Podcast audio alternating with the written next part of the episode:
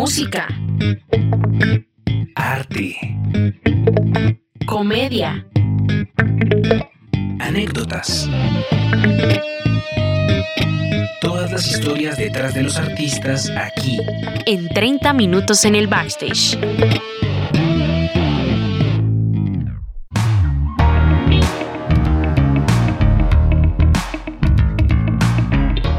Hey, ¿qué tal a todos amigos? ¿Cómo están? Bienvenidos a un episodio más. Eh, feliz, no, no, todavía no es año nuevo. Mañana, año nuevo, 31 de diciembre. Esperemos que estén de lo mejor con sus familias, amigos o solos, como lo voy a estar yo. Pero bueno, le doy la bienvenida aquí a mi compañero, mi gurú de la guitarra, mi maestro y mi modelo a seguir, Alejandro Quiroga. ¿Cómo estás, Alejito? ¿Qué tal todo? Sorprendido de tanta carreta que hablas. Acostúmbrate, va a ser solo por este año. Ah, gracias a Dios. El siguiente te jodas. hey, ¿Qué tal amigos? ¿Cómo están? Bienvenidos a un nuevo episodio de 30 minutos y pues nada, aquí contento con toda la energía, ya terminando año, hoy eh, el día, bueno, estarán escuchando esto por primera vez el 30 de diciembre del 2021, por si lo escuchan después, pues ya tienen idea por qué estamos tan alegres y tan jocosos. Pero bueno, démosle la bienvenida también a Lina María. Hola Lina, ¿cómo estás? Hola, queridos compañeros, ¿cómo están ustedes? Yo súper contenta de ya finalizar esta primer temporada de 30 minutos en el backstage, de acompañarlos hasta este momento, conociendo también nuestras historias, que ha estado muy entretenido realmente. ¿Y ustedes qué tal? Bien, también. Sí, ya, ya tienen todo listo para sus agüeros y, y demás para despedir el 2021. Pues yo voy a volver a aplicar la del calzón rojo que hice el año pasado y pues me funcionó. ¿Ah, sí? Sí, pues ya nueve meses con mi novio. Yo con ganas de aplicar la del calzón amarillo, a ver qué. Ay, voy a aplicar, voy a aplicar esa, más bien uno naranja, uno rojo despintado, el mismo del año pasado. Yo ya he aplicado las dos, entonces esta vez sin calzón. Ay, no me. Tal vez así llega un amor más rápido, quién sabe. Mentira, Una- y un amor con plata, un sugar, un sugar No, daddy. llega, llega el amor y con Y- plata de una. Ah, exacto, Ay, no, exacto, no, exacto. Nada Pero bueno, ya, mucho carreta, ¿no? Démosle la bienvenida a nuestro compañero de hoy. Eh, bueno, invitado, compañero de la casa, nuestro editor, amigo, músico, gurú, maestro. Ah, es lo que siempre digo, también se lo dije a Alejandro. Julián, ¿cómo estás, Julián? Bienvenido aquí a tu casa. Hola Jacob, Lina, Alejo, muchísimas gracias por eh, la invitación. Eh, se siente extraño estar desde este lado. Sí, cierto, Juli, que Mm. cuéntanos un poquito qué sientes en este momento. Eh, nervioso a ver con qué van a salir ustedes, a ver qué quieren saber de mí. Bueno, pues No. podríamos empezar con el principio. La pregunta que más corcha a nuestros invitados, o que de hecho, menos mal no me la hicieron a mí, pero ¿quién es Julián Steven Moreno Velosa? Uf, em, pues qué te digo yo, una persona complicada. Em, Viéndonos más tal vez por la parte, no sé si decir profesional, pues un músico, eh, pianista, productor, eh, locutor, editor, eh, con Jacobo y, más gente de, eh, amigos de hace muchos años. Molestamos muchos porque he tenido muchos, entre comillas, trabajos. He sido panadero, eh, he sido DJ, he sido bartender, he sido taxista, bucetero, bueno, muchísimas cosas. Mi, mi Eh, traje favorito de Barbie que usaste en tiempo fue el de Rapitendero. También fui, rapiten- también fui rapitendero, sí. Sí, sí, sí. eh, Pero, sí. pero Tacho, Tacho, porque es que uno escucha a Julián como, entonces, ¿cuántos años tienes? Bueno, tengo 24 años, pero... Es mi tercera reencarnación. No, pero echaban del trabajo al mes. Sí, sí, cambio de sí, trabajo, sí, ¿no? sí. No, No, pues, eh, o sea, digo, cuando dije trabajos entre comillas era porque pues era pequeño, pero digamos mi abuelita tenía una, una cantina, ¿Te un bar explotaban? en Girardot, Ah, no, y allá, y allá yo era eh, despache cerveza, llevé cerveza a las personas y decía que era cantinero, eh, fui DJ de, de pequeño, eh, fue, ese fue mi, de hecho mi primer acercamiento a la música como DJ, y en algunos eventos, eh, así de chiquitón, así le, le daba el asunto. Y así, más que todo. mm, eh, pero bueno, hoy en día, hoy en día, hoy en día, pues soy eh, músico, productor, compositor, locutor y bueno, algo multifacético. Bueno, Julián, pero entonces hablemos un poco acerca de ese acercamiento a la música. De pronto en la cantina fue. no, no. En una cantina lo encontré. Ahí me di cuenta.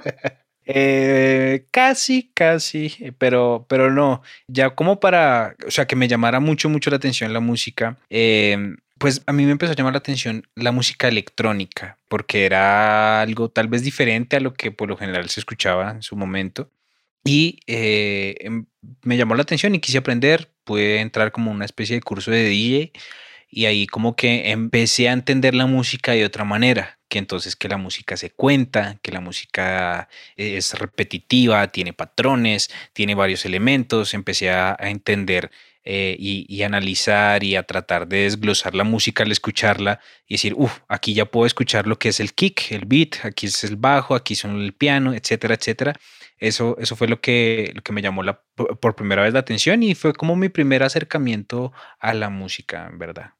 Ok, eh, yo tengo eh, una pregunta, a mí siempre me gusta hacer esta y es como que ese fue tu acercamiento, pero de tu familia, ¿dónde está esa raíz musical, esa vena artística, de dónde viene? O sea, ¿quiénes de pronto de tu familia son músicos? O de pronto, ¿cómo fue eso? O sea, ¿cómo fue desde tu familia eso? Eh, la verdad, la verdad, nadie. Nadie de mi familia era músico. No es como que haya querido ser músico por alguien de mi familia, ¿no?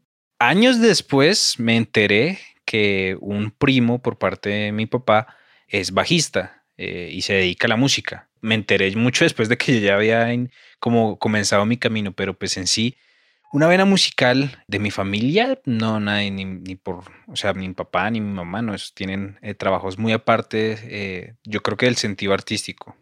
Bueno, pero pues si dices que el único músico que hay en tu familia que lo viniste a conocer tiempo después fue tu primo y que tus papás se dedican a cosas completamente aparte de eso, como pues cómo fue la reacción de ellos o cómo lo toman hoy en día. Ah, fue difícil un poco. Em, igual yo cuando estaba en el colegio, mm, en mi mente no era como voy a ser músico, la verdad. Llegó 11 y todavía no sabía qué estudiar. Lo más cercano que, que medio tenía claro era estudiar administración de empresas porque mi mamá tenía gimnasios y yo pensaba como lo proyectaba por ese lado, bueno, estoy administración de empresas, apoyo a la empresa familiar, etcétera, hago crecer esta vaina y nos volvemos multimillonarios. Eh, fue como lo que tenías, pero no me mataba mucho la idea, la verdad, era como lo único que medio creía que se podía hacer. Eh, ya cuando después tomé la decisión de irme por el lado de, la música, de la producción y demás, pues a fin de cuentas mi mamá, mi papá me decían, eh, sobre todo mi mamá, que mm, lo que escogiera, que sea algo que de verdad me gustara y me apasionara. Entonces, eh, pues tuve ese respaldo por la parte de mi mamá. Mi papá sí me decía como, bueno, ¿y qué va a trabajar? ¿Y esto de qué le va a servir? Y, listo, y sale y dónde va a conseguir trabajo y eso. Pero pues de resto, pues no, no tuve como un problema así grande, la verdad. Y uh, pues no sé, consideras que ha sido un gran reto que no estoy diciendo que no es que no le hayas dado al lugar correcto, porque pues evidentemente lo estás, pero hay cosas de las que te arrepientas o algo que me arrepienta. Mm. No conocer las becas de mat. Eh, bueno, sí, de, por ese lado sí. Eh, sí, pues gracias a Dios tuve como el apoyo económico eh, para poder estudiar en un tiempo. Ahí pues que lo mencionas en la MAT. aunque antes había estudiado producción en, en, otra universidad, en la Unitec, había estudiado producción musical. Ahí estuve pues con una especie de beca por el ICETEX, porque me había ido bien en el ICFEX. Igual no era completa, tocaba seguir pagando la mitad, pero pues ya después no hubo plata, entonces me tocó salir y bueno. Y entonces sí, sí, en, en la MAT pues sí hubo el apoyo económico, pero pues sí hubiera sido chévere estar becado, la verdad. claro, claro, pues dice lo que Alejo que nos contó en el capítulo número uno, ¿no? Bueno, pero mm, sigamos como en la historia y, por ejemplo, Jacob nos contaba acerca del el momento en que ustedes como que se conocieron, ¿no? Entonces, cuéntanos un poco acerca... De ¿Cómo fue ese romance? ¿Cómo fue ese romance? ¿Cómo se enamoraron? Bueno, por eso sí es romance, no bromance. pues esa parte de la iglesia sí es, como lo comentaba Jacobo en el episodio anterior, pues sí fue algo muy importante como en mi historia, y va muy ligado al por qué decidí estudiar música, producción, toda esta parte del sonido. yo estaba normalito en mi colegio, yo estaba ahí feliz eh, o normal de la vida. Mi mamá y mi hermana empezaron a asistir a una iglesia cristiana, no me llamó mucho la atención en su momento, de a poco empecé a asistir, a involucrarme un poquito más, eh, pero hasta ahí, solo como por asistir. En su momento tenía dos sedes. Cuando me cambié de una sede a la otra, me empecé a involucrar un poquito más porque encontraba como gente más afín a mi edad. Eh, empecé a ver todo lo que mueve o lo que se necesita para, para que un servicio, para que un evento de la, de la iglesia se haga. Entonces se tiene que ver con sonido, consolas, conexiones, música, etcétera. Eso me empezó a llamar un poco más la atención me empecé a meter ahí en ese, en ese tema de aprender sobre el sonido, a pasar cables, a conectar una cosa a la otra. Me gustó mucho ese tema y así a poco me empecé a, a involucrar más. Aprendí mucho sobre, sobre el sonido, pero yo estando en el colegio, recuerdo, y, ya iba mi siguiente como acercamiento a la música, Simplemente lo, lo, vi desde, desde otro lado. Nunca me imaginé, yo dije, estar allá tocando, no, nunca me imaginé. Siempre mi mente era como estando en la parte de la producción. Y recuerdo que para un diciembre, que se hacían cosas especiales, eventos especiales, alguien llegó con la idea de, no, el servicio musical queremos que lo hagan los jóvenes, solo los jóvenes, nada de viejos. Entonces, eh, ya había alguien que tocara la guitarra, ya había alguien que tocara el bajo, ya había alguien que cantara, que tocara la batería, pero nadie había que tocar el piano. Y yo dije, bueno, yo, ah, yo le hago, igual, igual como que habían muchas canciones de electrónica que, que, se veía por ese lado de los sintetizadores y demás. Y tú dije, bueno, yo, yo le hago, yo, le, yo, yo aprendo. Y pues a algo de un mes, eh, que era la presentación, lo que hice fue cogí el piano de la iglesia, eh, las canciones que íbamos a tocar y YouTube, un tutorial de YouTube de la canción y a repetir esa vaina. O sea que en un multiverso, en otra línea temporal, había un pianista, pero no había un guitarrista, y en realidad eres un guitarrista. Podría ser, podría ser. podría ser, claro. Y, y ya, pues esa presentación salió entre bien y mal, porque pues había una inexperiencia grande en, en, los que nos presentamos en ese momento, pero sirvió mucho pues para eh, avanzar en este, en este tema musical me dijeron, venga, no recuerdo si me dijeron como que tengo talento para eso o algo, algo me dijeron, pero me, me animaron a seguir. Seguí el, el, siguiente año, seguí en clases de piano, ahora sí, ahí en la iglesia, me metí más, eh, seguía con la parte del sonido y aprendiendo a tocar piano. Y a poco ensayaba con el grupo de, de la alabanza. Ya después recuerdo que el, el pianista que se tenía en su momento era alguien como intachable, nunca faltaba, nunca se enfermaba, nada, siempre estaba pero yo, yo ensayaba con ellos. Y Hasta un día que le como que, laxante. y un día como que no pudo ir por temas de trabajo, pero era algo que nunca, nunca pasaba. Y entonces no pudo ir, entonces estaban sin pianista. Pero yo estaba, como estaba ensayando con ellos, yo me sabía absolutamente todas las canciones que iban a ir ese fin de semana.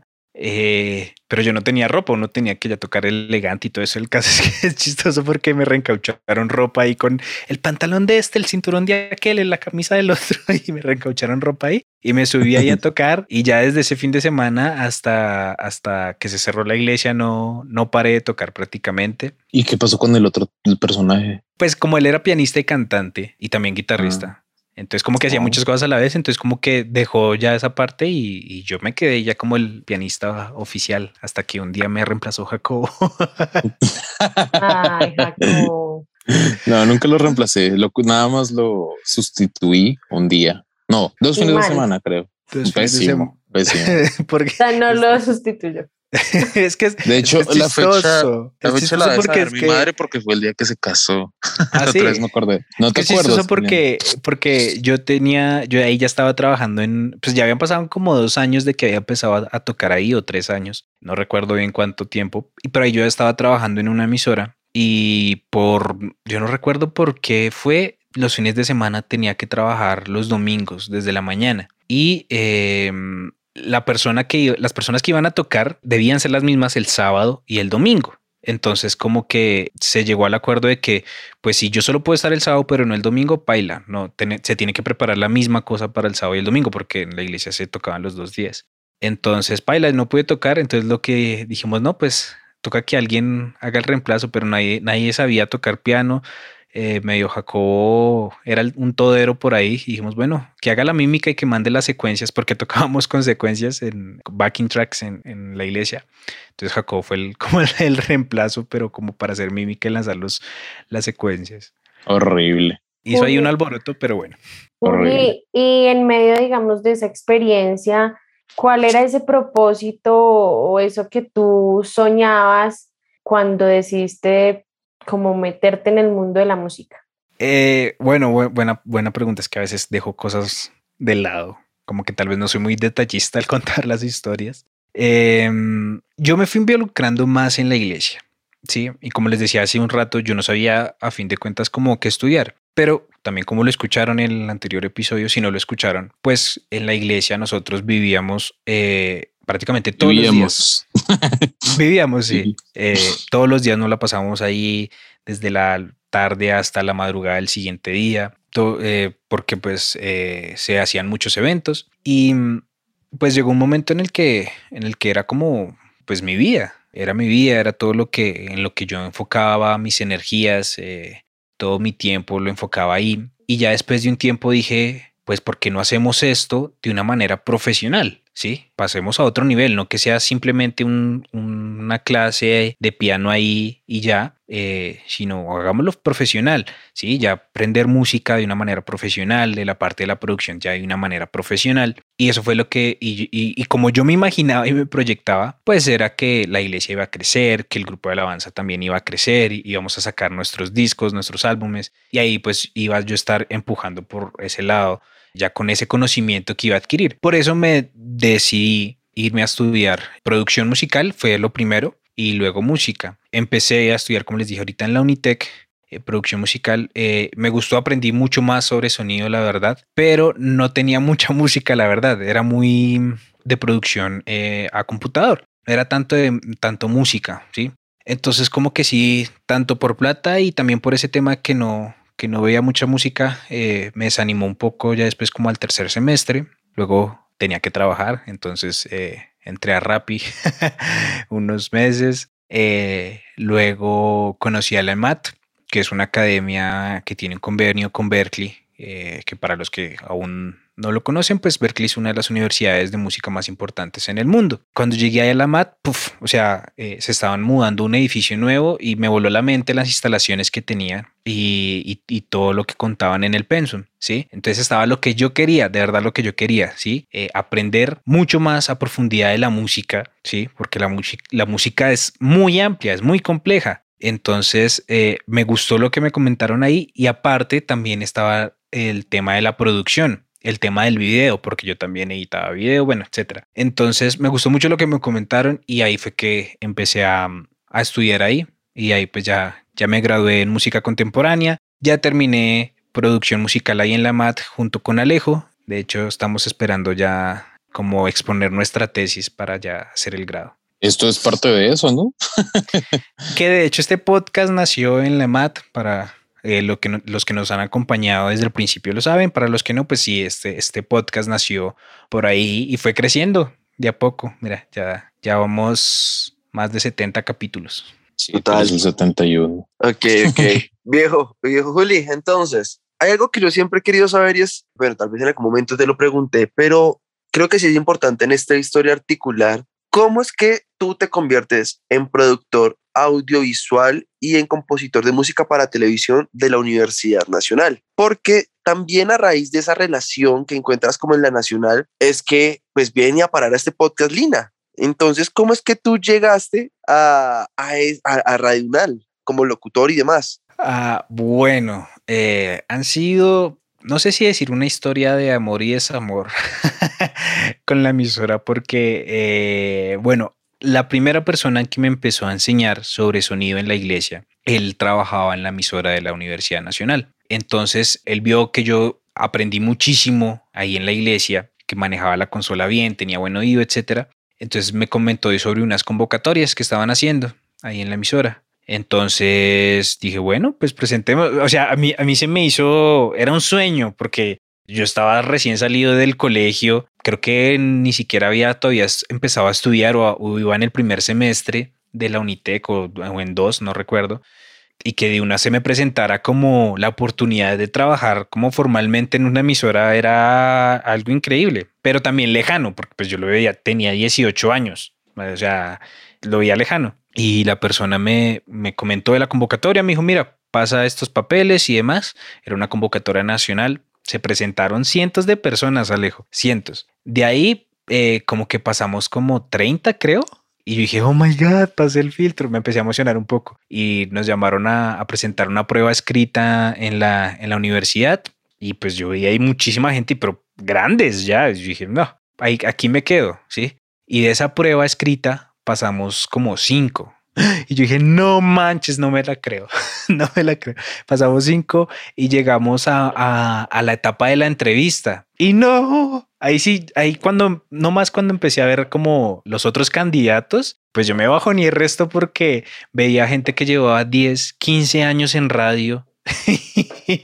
y yo hasta, ahora, yo hasta ahora con 18 años y empezando a estudiar pero pues, pues gracias a Dios había llegado hasta ahí. Y, y nada, pues nos hicieron la entrevista, bueno, no quedé. Eh, tiempo después me dijeron, eh, un compañero de, de ahorita de la universidad que fue el que quedó en esa oportunidad, me dijo que el jefe le había dicho a él que si él no hubiera estado en ese momento, el que hubiera quedado era yo, o sea que yo fui el que quedó de segundos. Y yo dije, no te la creo tampoco, o sea, no, porque como les decía, los otros tenían años y años de experiencia en radio, pero pues no sé, eh, el conocimiento que yo tenía y las habilidades pues fueron muy útiles. Y, pero bueno, en esa etapa no quedé, a los dos, tres meses hicieron la convocatoria para otro puesto, me dijeron que, que la anterior era para coordinador de producción y el otro era para producción, me dijeron pues ya este es más operativo, de consola, además. Y yo dije, bueno, me va a presentar, y prácticamente pues pasé los filtros pues bien de una y de una me pasaron prácticamente a capacitación. Y yo ahí estaba pero feliz, o sea, estuve un mes en capacitación sin paga, pero estaba súper, súper feliz. Eh, y ya me fue bien en la capacitación y ahí quedé, ahí, ahí quedé en la emisora eh, y me fue bien. Digo que es de amor y desamor en parte porque... Pasa lo de son, son, muchas cosas, son muchas cosas. Como les había comentado, la iglesia había sido, y en ese momento era muy, muy importante para mí, mucho. Y pasó un año, pasaron, perdón, seis meses desde que, desde que había empezado a trabajar en la emisora y era nuevo año, cambiaron los horarios y tenía que trabajar el sábado como hasta las 5 de la tarde, pero paila porque nosotros ensayábamos a las 3 o 2 de la tarde los sábados. Y yo decía, no puedo, no puedo porque tengo que ensayar a tal hora y me dijeron, no, pero es que no podemos cambiarle los horarios porque tiene que estar a, esta hora los sábados. Y dije, no, no puedo. Y yo no sé, no sé por qué, pero dije, no, pues paila, no me sirve porque tengo que estar en la iglesia los sábados a tal hora. El caso es que no se realizó la renovación, pero después me llamaron y me dijeron, no, listo, te bajamos creo que una o dos horas del sábado, pero igual tendrías que salir como a las tres. Y yo no, pero tengo que estar a las dos. El caso es que, pues no sé, me puse como en la raya en su momento y, no seguí, no sé, de bobo, no continué en la emisora pues por el, tema de la iglesia. Eh, ah, tiempo después... La montada que te metió, bueno, el señor con que trabajaba contigo ahí, Ferney. Eh, sí, claro, pues eh, era un trabajo soñado y como que lo dejara ir en ese momento, pues no sé, se me fueron las luces, la verdad. Eh, tiempo después volví a trabajar en la emisora. Eh, pues porque había hecho un buen trabajo, ya los horarios como que se, Vuelve se el perro repetido con el rabo entre las eh, piernas y el hocico y recuerdo que eso me dolió mucho y fue que en la iglesia, la iglesia tenía una sede en Miami y yo ya había, yo ya había ido una vez allá, vieron, no sé si decir mi talento, como yo era como músico, y iban a hacer otro viaje como al siguiente año y se me cruzaba con, la emisora. El caso es que traté de pedir permiso, no pude y el caso es que eh, me lo tenían como de sorpresa cuando yo llegara y era que yo iba a tocar, me invitaron a mí a tocar allá en Miami, pero no pude tocar porque pues no me dieron permiso en la emisora y ahí, sí hice caso y me quedé en la emisora. Pero en perspectiva, la verdad lo mejor fue que te quedaras o no. No, sí, la verdad, no, y, ha sido una gran bendición la emisora en, mi vida, la verdad. Siempre me han tenido las puertas abiertas, eh, gracias a Dios, pues sí, eh, eh, gracias a él también he hecho un excelente trabajo ahí, la verdad. Es más, a Julián le digo también, también que está podido repartir trabajos aquí para alguno. Con eso les digo todo. no, sí, pues, pues me ha ido, me ha ido bien. es que todo está como conectado, ¿no? Como la serie de Dark, todo está conectado. La iglesia se cerró en se va a la mierda. Ah, digo eso. Se, va al carajo. en el 2018 eh, fue un golpe durísimo para mí. Como ya les decía, era mi vida. Yo quedé a la deriva. Fue, era como estar en un barco y que el barco se estrellara y simplemente quedé en una tablita o sin tablita, yo ahí mm, chapoteando en, en el océano y no sabía para dónde coger, no sabía para dónde coger, no sabía qué hacer, para dónde mirar. Ese año, el 2018, fue muy duro para mí, muy duro. Eh, prácticamente yo salía de mi casa solo a, estudiar, de mi cuarto, a estudiar y a, y a la emisora. No salía para otra cosa, me quedaba encerrado en mi cuarto, queriendo dormir, apagar mi mente, no sé. Fue muy duro para mí. Jacobo se fue a mitad de año para Texas, entonces, otro golpe. Ah. una desilusión más. Porque yo sí iba mucho a tu casa también. Siempre estábamos no, es que, es que estábamos los dos juntos. O jugando play o lo que sea. Exacto. Hacer tratamos de, de, asistir a otra iglesia, íbamos los dos. Eh, pero bueno, se fue. Yo estaba ahí trabajando en Rappi también. Eh, entonces hablábamos mucho con Jacobo mientras yo hacía las entregas, él trabajaba en un restaurante, entonces también podía hablar por teléfono. Y bueno, él me comentaba cómo le estaba yendo allá económicamente y ya como a los tres meses creo que había empezado a, ya tenía carro. Y yo dije, no mames, o sea, ¿quién en tres meses ya tiene carro trabajando? Entonces dije, dije, no, pues me empezó a llamar mucho la idea y yo dije, ah, no manches, me voy a ir porque no me sentía bien en Colombia, no me sentía bien en Bogotá, no, no todo, como dirían, todo me recuerda a, la iglesia, no me sentía a gusto para Tremenda Y aparte, y aparte para acabar, vivías literalmente a la vuelta, a una, una cuadra. Ajá, sí, sí. Ah, bueno, no, te antecitos, antecitos. Sí, sí, sí, sí. Después me, mudé, pero, pero bueno, el caso es que, que sí me, me daba durísimo. Eh, no me sentía cómodo, no me sentía cómodo, no me sentía a gusto. Y al final yo tomé la decisión y dije, bueno, pues, o sea, oré mucho, le pedí mucho a Dios que me mostrara que era, que era lo mejor y bueno, el caso es que pues sí me confirmó eso y, dije, bueno, me voy a ir para Texas, allá donde Jacobo, a ver qué hago, a ver, que me despejo la mente, no sé, con Jacobo teníamos la idea de, que yo llegaba como en enero y eh, trabajábamos un par de meses y en marzo, abril nos íbamos para Miami.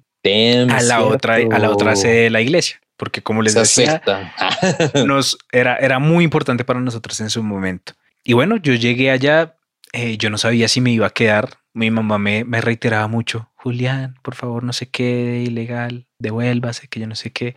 Y yo sí, pero igual no sabía. O sea, yo no tenía la seguridad de que me iba a quedar y tampoco tenía la seguridad de que me iba a devolver. Sí, y tenía como esa libertad de la decisión. Y dije, bueno, me voy y ese viaje fue grande. Y pues ahí es donde está otra cosa de la emisora. Pues renuncié a la, emisora pues para irme de, viaje a Texas en ese momento. Ay, Dios. Y, yo quiero a renunciar las veces que me van a volver a recibir siempre.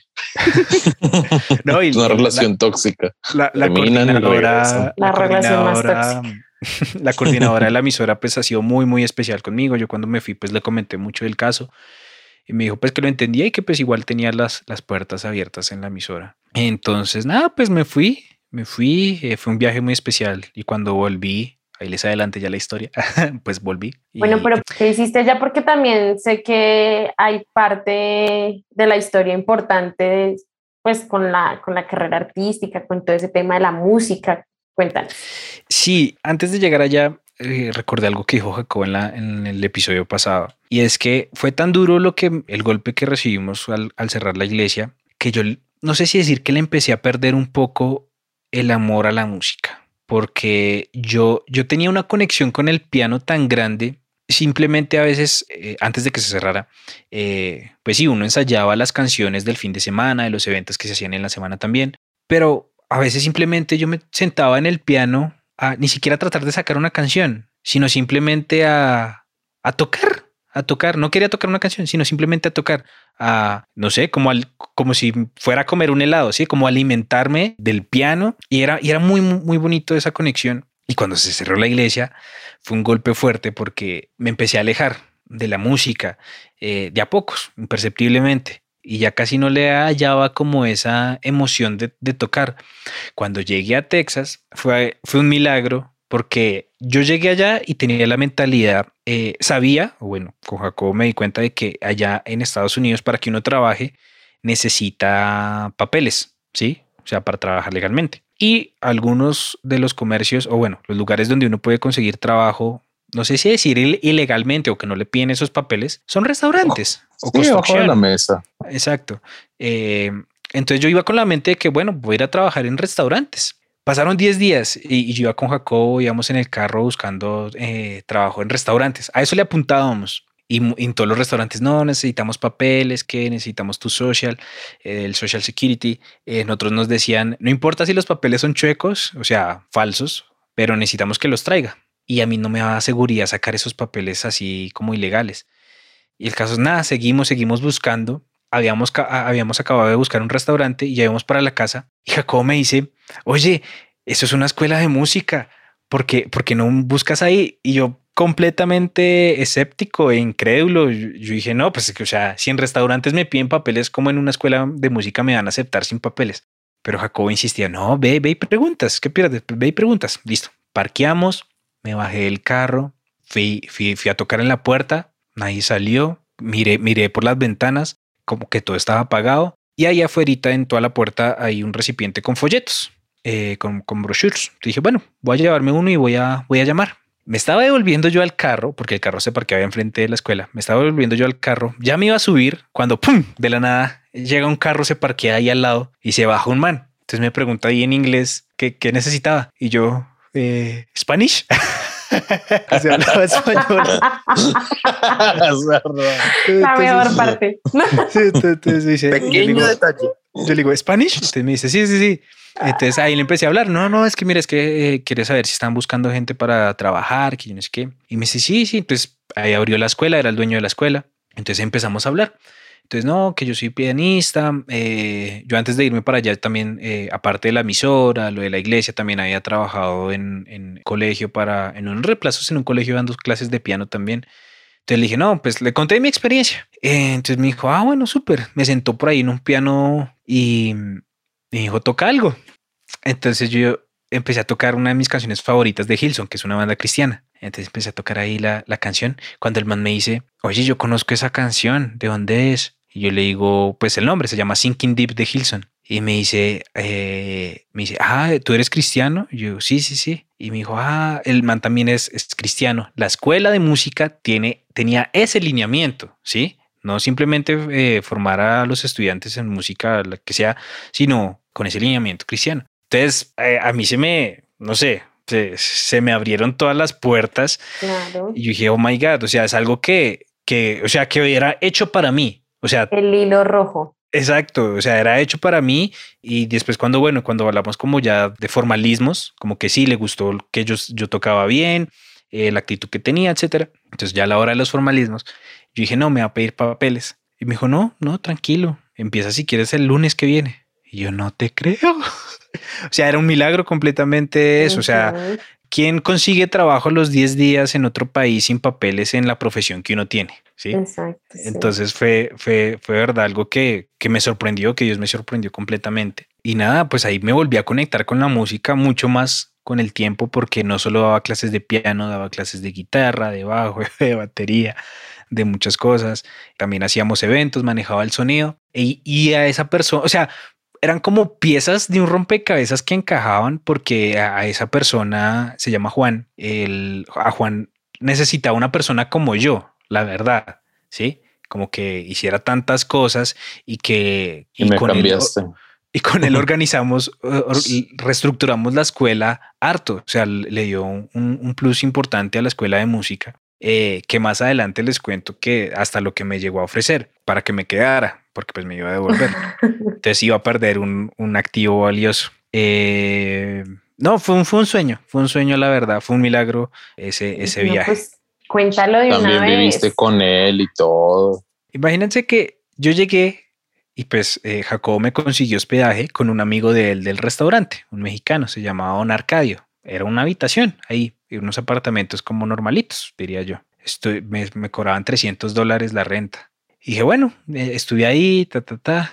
Cuando empecé a, los 10 días a trabajar en este man en la escuela, y pues allá uno se tiene que movilizar en carro, no es como en Bogotá que uno coge Transmilenio, bus, no, o sea, uno se moviliza en carro, no hay transporte público en esa parte de Texas que era en Bedford, Dallas.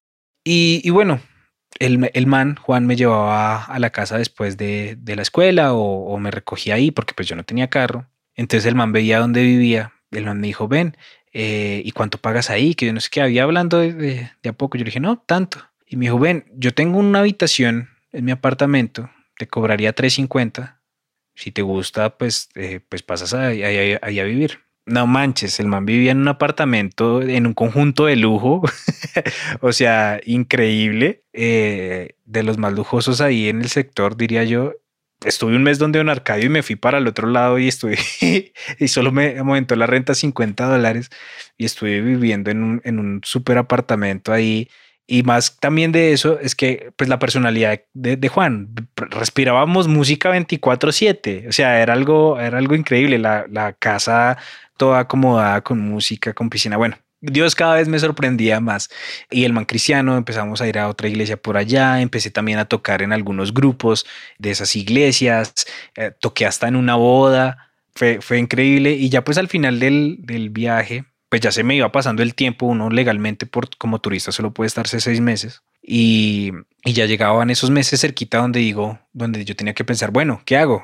¿Me devuelvo? ¿No me devuelvo? ¿Me quedo? ¿No me quedo? Y pues bueno, yo ya no me sentía tranquilo quedándome ilegal, la verdad. No, no me sentía tranquilo y simplemente dije, no, pues si no sea la opción de quedarme legal, pues me devuelvo. Eh, con Juan pues tratamos de hacer el tema de la visa de trabajo por unos temas de, unos documentos como que no se pudo. Por ese lado, pues que también tiene que ver, eh, pues me novié con alguien de acá en Colombia y pues también era un, no, no puedo negar, era un peso que me, que me atraía también a Colombia, ¿sí? O sea, el tema de no quedarme ilegal y también pues mi, pareja. Entonces pues dije, no, pues como que sí, como que me voy a ir para Colombia. Yo voy a meter la cucharada pero tú estabas como casi que te ibas a quedar y cuando me dijiste, ay, estaba hablando con esta chica y así, y ya las dos semanas me devuelvo, papi. Yo, ¿qué? no, pues como les digo, no, les voy a negar que, que era, que es, un, es un punto fuerte para que yo me devolviera. Y entre las cosas que yo les decía que Juan me propuso, él me dijo, voy a abrir otra escuela en otra parte de la ciudad o en otra ciudad cercana y quédate tú administrando esta. O sea, o sea, todo, todo me querían apuntar a que yo me quedara. Bueno, sí, legal, pero digamos como esa parte económica, ya que yo me quedara administrando una escuela de música. Entonces, pues, ese viaje fue, fue, fue, aprendí mucho, la verdad, también, eh, en el que yo creo que me sané de la herida que tenía antes, pero también yo dije, bueno, pues sí, mi pareja, mis estudios yo no los había terminado, estaban como a medias. Dije, bueno, por lo menos tengo que devolverme a terminar mis estudios. Y nada, pues al final al cabo me, me devolví y gracias a Dios, pues la coordinadora tenía ahí una vacante disponible para volver a la emisora. ok, bueno, que, o sea, es genial ver cómo la, que la vida da mil vueltas, siempre tu camino de alguna manera te reconectó nuevamente a la música. Y que, mira lo chévere del caso, si tú te hubieras quedado ilegal, no estaríamos en este momento aquí. o sea, entre muchas otras cosas, ¿no? Sí, la verdad, sí. Tiempo después, yo dije, eh, claro, tomé una buena decisión porque ya me gradué, eh, pues seguí con mi familia, pude organizarme más, seguí en la emisora sin problema. Entonces sí, al fin y al cabo sí tomé una buena decisión, en mi opinión. Otras personas dicen, pero ¿por qué no se quedó allá? Estaría... En una jaula de oro. Pero te lo digo yo que estoy acá y pienso que tomaste una buena decisión, honestamente. Sí, sí, sí. Aparte luego pasó todo el COVID acá y estuvo complicado y toda la claro, cosa. Claro, esa era otra cosa que ya en el 2020, o sea, yo me volví y a los siete meses fue la pandemia. Yo me, yo me volví a mitad del 2019. Entonces a los siete meses fue la pandemia y dije, uff, menos mal me volví porque la escuela de música pues tuvo un bajón o como la mayoría de los comercios eh, tuvieron bajones económicos. Obviamente la escuela tuvo un bajón y yo dije, si eh, pues hubiera quedado corto en dinero y solo sin familia, porque pues yo allá, o sea, mi familia entre comillas es Jacobo, pero pues... Oh. Hey, tú dices que tú fuiste a sanar, bueno, tú viniste a sanar muchas cosas, pero también me ayudaste a sanar muchas cosas, Julian. Oh. Lo vi. no, ¿qué es esto? Que okay, los amores para después. Pero bueno, ya empezando a cerrar algunas cosas, Juli, yo quisiera hacerte una pregunta entre comillas de cajón y es, ¿cuál es ese consejo que tú le darías a la, audiencia, después de todo lo que has vivido, después de todo lo que te ha pasado, de todas las veces que ha dado la vida, eh, ¿cuál es ese consejo que tú, no sé, guardas y atesoras en su vida y que le quisieras regalar a la audiencia el día de hoy? no sé, escoger uno tal vez sería difícil. Yo creo que ver las cosas con de que todo pasa, eso me ha acompañado a mí mucho de que tanto los buenos momentos como los malos momentos, tarde o temprano van a pasar. Eh, hace poco emocionalmente tuve, emocional y mentalmente, tuve un golpe fuerte y no sé, era, era un momento en el que tal vez yo no veía la salida, al igual que en su momento pasó con la iglesia. Era, no sé si decir, una depresión fuerte que tuve. Y son momentos en los que tú no ves la salida claramente. No ves, tú, tú uno tal vez inconscientemente piensa que eso no se va a acabar, ¿sí? Que uno va a estar así siempre o que las cosas van a estar así. Y no, tarde o temprano van a pasar. Eh, van a pasar y tanto los malos como los buenos momentos. O sea, yo allá en Texas la pasé súper bien en, esos, en ese primer viaje, pero pues tenía que pasar, tenía que pasar, tenía que pasar a otro lado. Entonces sí, la, verdad, yo creo que les remito o les transmito ese, este mensaje de, de, que tengan claro que todo va a pasar, todo va a pasar tarde o temprano y, y, pues hay que también hacer planes cuando, yo digo que tal vez plan, un plan B para cuando pase esto, ¿sí? O sea, uno puede estar en un momento ganando mucho dinero, pero ese momento va a pasar, la verdad. Entonces, bueno, ten tu plan B por si las moscas, así al igual lo, lo, malo en tu vida. O sea, si, si crees que no hay salida, tranquilo. Eh, va a ser difícil, pero tarde o temprano va a pasar. Todo pasa. Pues tienes razón, Julian. Y, y aunque, no sé, a veces se me olvidan mucho las cosas, o sea, tengo muy mala memoria. Y la neta, como que cuentas contadas, me, me llegaron tantos recuerdos de esos, de, ese mes, de, de esos cinco meses y neta me la pasé muy bien, Julian, y te agradezco muchas cosas que vivimos en ese tiempo. Estuvieron muy bonitas.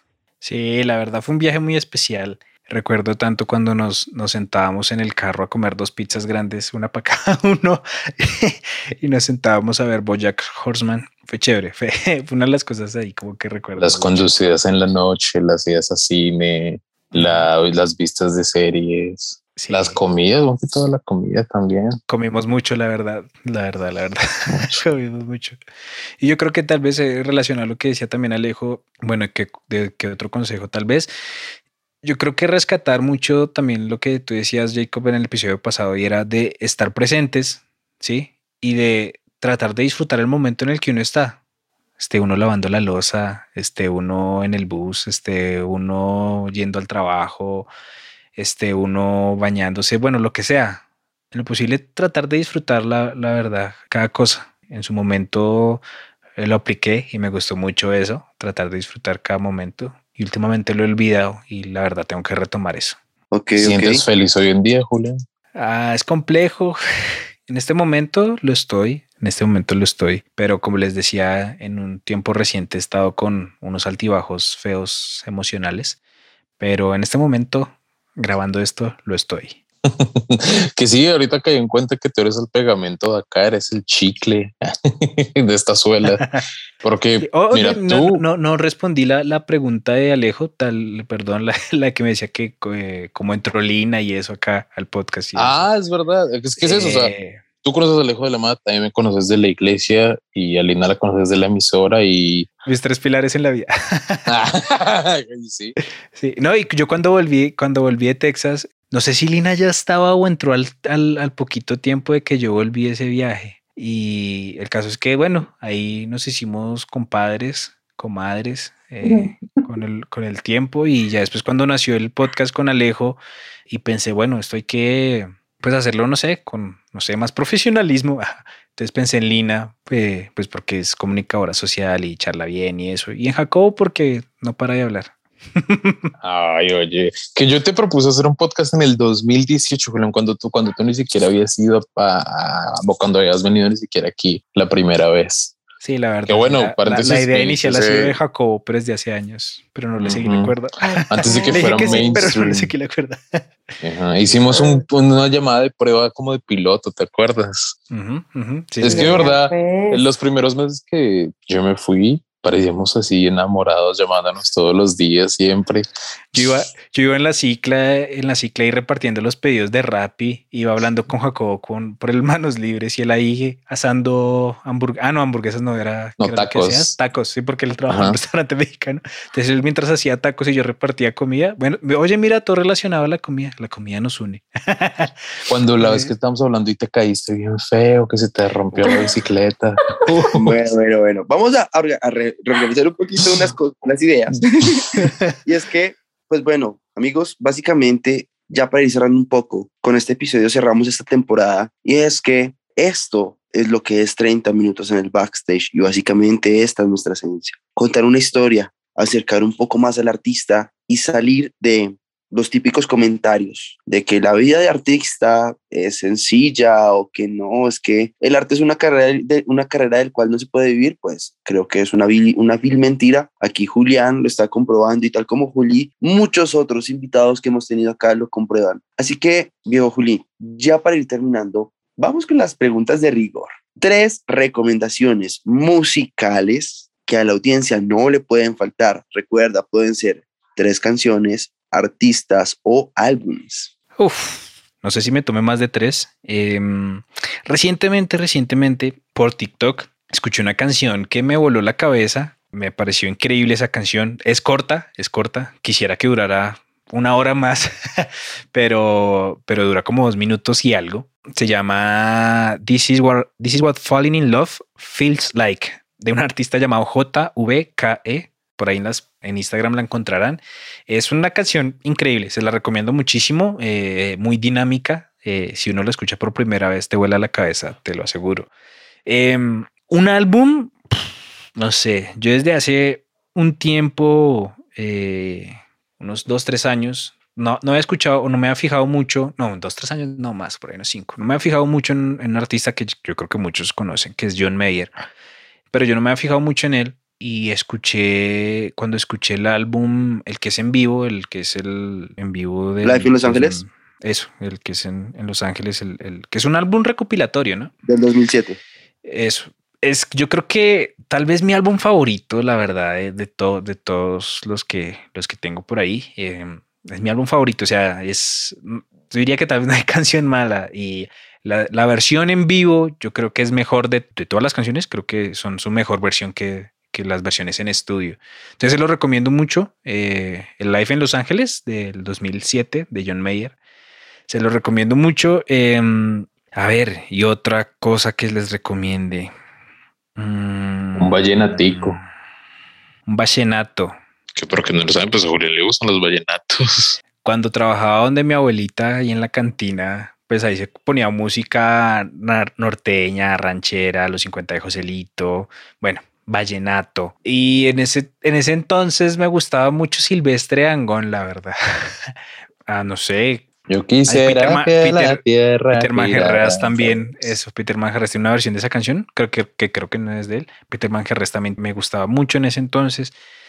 A ver, si mi novia escucha esto, a ver, entonces le dedico y le recomiendo Tragado de ti de, de Peter Manjarres. Creo que se llama así, Tragado de ti. Esa, que esa. claramente Bueno, no va a escuchar eso. Estoy no es enamorado, negociable. tragado de ti, de tu mirada mirada encantadora. encantadora. Uf, Eso. Uy, no, ya vamos a escuchar a loco. Peter de nuevo. Sí, hay, much, hay música. Las farritas. Hay vallenatos viejitos bien bonitos, bien bonitos. Los recomiendo también mucho. Y, y me les adelanto a series. ah.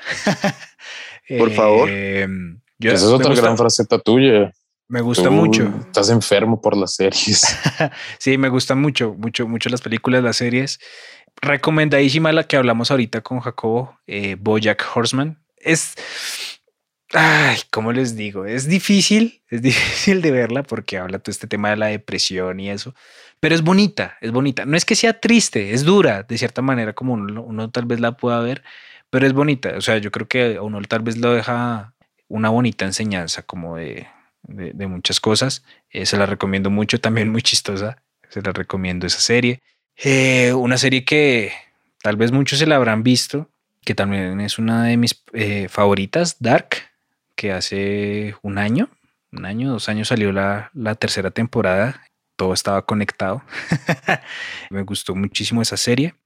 Y pues no puede faltar una de mis series favoritas que se llama Avatar, la leyenda de Yang. Esa, eh, aún así estando uno grande, les va a gustar. Se la recomiendo mucho. Esas tres series. Eh, y el, des- el desarrollo de los personajes es bien perro. sí, Zuko, chulada. sí. Y así sea animada, pero mueve, mueve fibras, la verdad. Al igual que Boyac. Hay Un capítulos. momento pensé que ibas a decir Bob Esponja. no, al igual que Boyac. Y saben que rescato también de Boyac eh, como la, manera narrativa en las que cuentan los capítulos. Eh, tienen por lo menos un capítulo en cada temporada que lo hacen completamente diferente eh, en, cómo lo narran, en cómo lo muestran y eso también me gusta mucho de, esa serie. El que es bajo el agua, ¿ese de qué temporada es? ¿Como la tercera? No recuerdo el nombre, pero sí es muy chistoso porque en ese capítulo no creo que no mencionan ninguna palabra porque están debajo del agua y, no mencionan ninguna palabra. Hay otro capítulo en la que eh, él, él está hablando, pero todo el capítulo de principio a fin solo habla Boyac, no habla nadie más, es solo él no muestran otra escena, no muestran En el funeral, ¿verdad? Eso, hágale spoilers a la. Ah, en un funeral, no dije quién. Bueno, sí, pero, pero sí. Eh, entonces, así hay un capítulo en cada temporada que lo cuentan diferente, diferente a como nos tienen acostumbrados a todos de cómo se cuenta la historia en un capítulo de una serie. Sí. Entonces, eh, eso también me parece interesante, como ese recurso narrativo que usan en, en Boyack Horseman. Bueno, pues muchas gracias, Juli, por tus recomendaciones, por en mi caso, permitirnos estar aquí también compartiendo en 30 minutos, por toda la historia que nos contaste, por, mejor dicho, todo. Gracias a Jacob Martínez, a Alejo Quiroga, a todos los que nos han acompañado durante esta primera temporada. Recuerden que ya se acaba este 2021 y esperamos seguir acompañándolos y que ustedes también nos acompañen en el 2022 con más historias, con más invitados musicales, artistas de diferentes eh, contextos y profesiones. Entonces, nada, muchas gracias a todos. No sé si Jacobo o Alejo quieren decir algo más para despedir este 2021. Nos vemos en 2022 todos ustedes, menos el Omicron, que chingue a su madre. Nos escuchamos. Muy bien, nos vemos YouTube. Tal cual. Ah, no, ¿quieres nos seguir ahí en la próxima temporada. Esperamos, esperamos volver con aún más contenido, eh, tal vez nuevos espacios, diferentes tipos de artistas. Así que si tienen alguna sugerencia, también es muy bienvenida en nuestro chat eh, de Instagram. Recuerden que estamos como 30MIN en el backstage. Y pues nada, esperamos. Juli, que se Juli, que es el invitado de honor. Bueno, el pues, pegamento acá. Pues aquí el pegante les dice, eh, nada, pues una, un abrazo gigante pues para todos ustedes. Yo creo que este, este proyecto de 30 minutos en el backstage no sería absolutamente nada eh, sin pues toda la gente que nos ha escuchado a lo largo de este año. Yo creo que ha superado nuestras expectativas, la verdad. Em, Total no me imaginaba que llegáramos a este punto eh, siguiendo produciendo capítulos, la verdad. Entonces, pues muchos agradecimientos a todos ustedes y obviamente a, a Jacobo, a Lina, a Alejo, que obviamente también sin ustedes esto no sería posible y nada, les deseo lo mejor en este fin de año, en este comienzo de año si lo escuchan en enero, eh, en esta mitad de año si lo escuchan en junio. o en el futuro los eh, androides alienígenas que nos conquisten.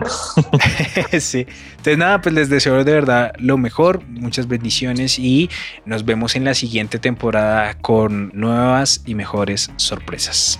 Por 70 episodios más. ¡Feliz año! Música, arte, comedia, anécdotas. Esto fue 30 minutos en el backstage.